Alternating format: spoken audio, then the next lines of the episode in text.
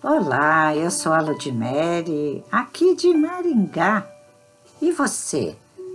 Onde está? Está nos ouvindo aí distante? Chega mais, apresente-se a nós. Nos chame no WhatsApp, vamos conversar. Eu sou a coordenadora da Casa Espírita Luiz Picelli. Estou aqui para fazer a leitura destes livros, para seguirmos juntos na caminhada do Pai Maior e de mãos dadas. Quero que você esteja conosco sempre a nos iluminar o caminho também. Traga seu projeto aqui para a CELP, vamos lá, vamos fazer uma nobre corrente para ajudarmos mais e mais pessoas. Então vamos dar continuidade à leitura do livro Respostas da Vida, do autor espiritual André Luiz, que fora psicografado por Francisco Cândido Xavier. Hoje o tema é desculpar. Desculpe e você compreenderá. Onde existe amor, não há lugar para ressentimento. Ao colocar-se na condição de quem erra, seja qual seja o problema, de imediato você notará que a compaixão nos dissolve qualquer sombra de crítica.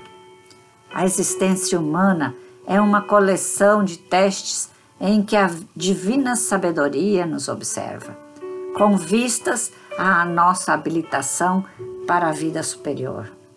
Quem hoje condena o próximo não sabe que talvez amanhã esteja enfrentando os mesmos problemas daqueles companheiros presentemente em dificuldade. Nos esquemas da eterna justiça, o perdão é a luz que extingue as trevas. Às vezes, aquilo que parece ofensa é o socorro oculto do mundo espiritual em seu benefício. A misericórdia vai além do perdão, criando o esquecimento do mal.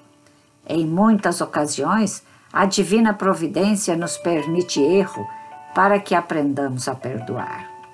A indulgência é a fonte que lava os venenos da culpa.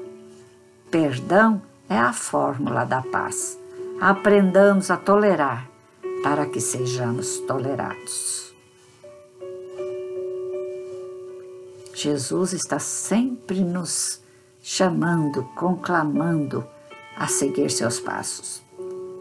Cada frase deste livro é uma obra trazida da doutrina cristã. Cada frase.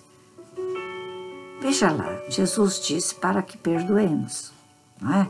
para que aprendamos a amar, para sermos indulgentes, e assim vai. Então, todas as parábolas de Jesus estão incrustadas nos livros do, da doutrina espírita.